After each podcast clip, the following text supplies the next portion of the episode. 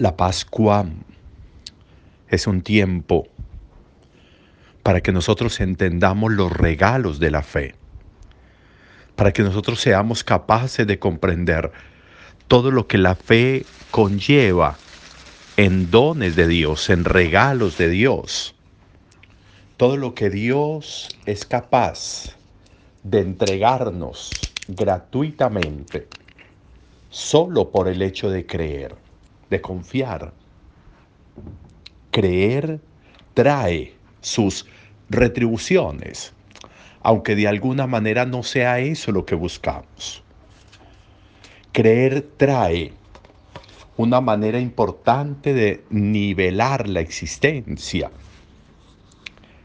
Creer equilibra y armoniza la existencia, porque el creer tiene el poder y la capacidad de restablecer, de restituir lo perdido en la vida. Tiene el poder de hacer que a la vida pueda volver lo que se ha perdido. No es verdad, no es cierto.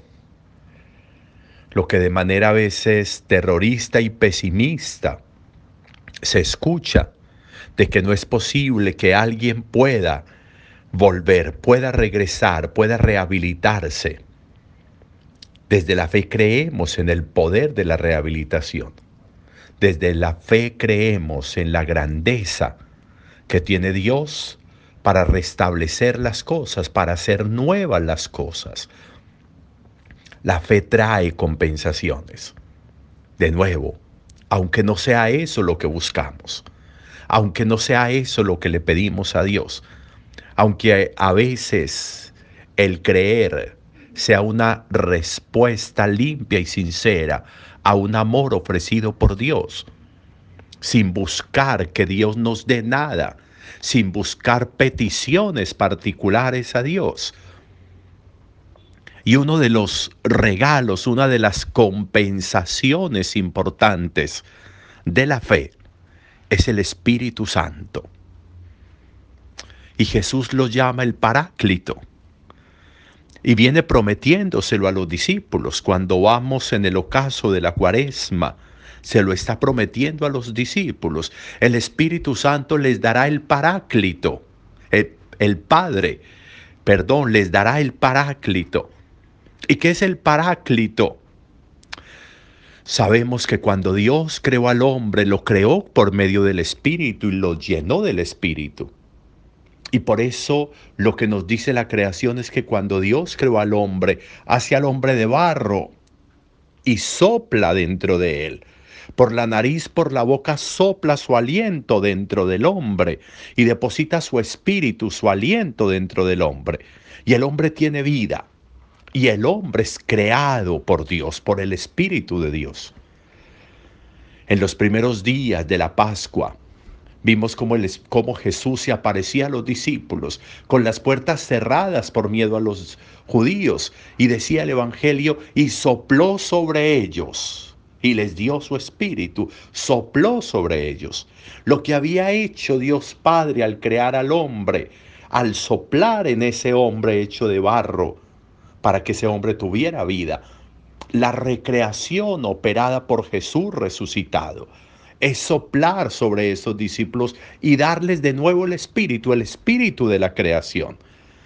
Y ahorita está diciendo Jesús que el Espíritu Santo a quienes creen en Él les será dado por Dios. Un Espíritu Santo que es paráclito. Un Espíritu Santo que es consolador. El consuelo no es un asunto de lástima. El consuelo no es un asunto de reemplazo en medio de las dificultades. El consuelo no es un rescate barato de Dios. El consuelo es la manera como Dios le dice al hombre, yo te consuelo, yo estoy contigo. Va a haber momentos difíciles. Los discípulos van a tener persecuciones, les está diciendo Jesús. Van a tener persecuciones, van a tener dificultades, los van a meter incluso a la cárcel. Muchas personas van a denigrar de ustedes, muchas personas van a inventar cosas de ustedes. Todo eso les va a pasar por ser discípulos míos. pero yo les voy a dar mi espíritu. ¿Y mi espíritu qué va a hacer con ustedes? Los va a consolar. ¿Qué es consolarlos? Les va a dar la fuerza para hacerle, para hacerle frente a lo que venga.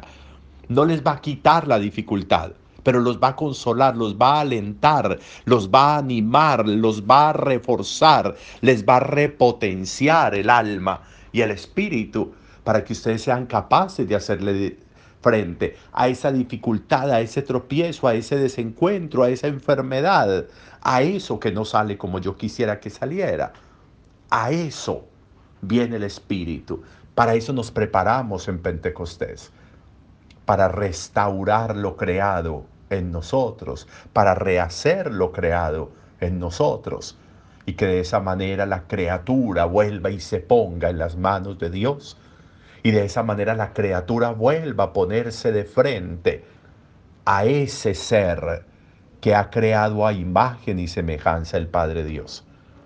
Ahí está, de frente, dando la cara a ese creador que lo recrea, ese creador que lo restituye, ese creador que lo repotencia por medio del Espíritu, del Espíritu que es paráclito, del Espíritu que es consolador, que es animador, que es fortalecedor, que es un espíritu desde dentro, que es capaz de reestructurar y de repotenciar la existencia. Ese es el regalo de la Pascua. Por eso la Pascua termina con Pentecostés, para que volvamos a las manos de Dios y jamás se nos olvide que hemos sido creados a su imagen y semejanza. Un buen día para todos.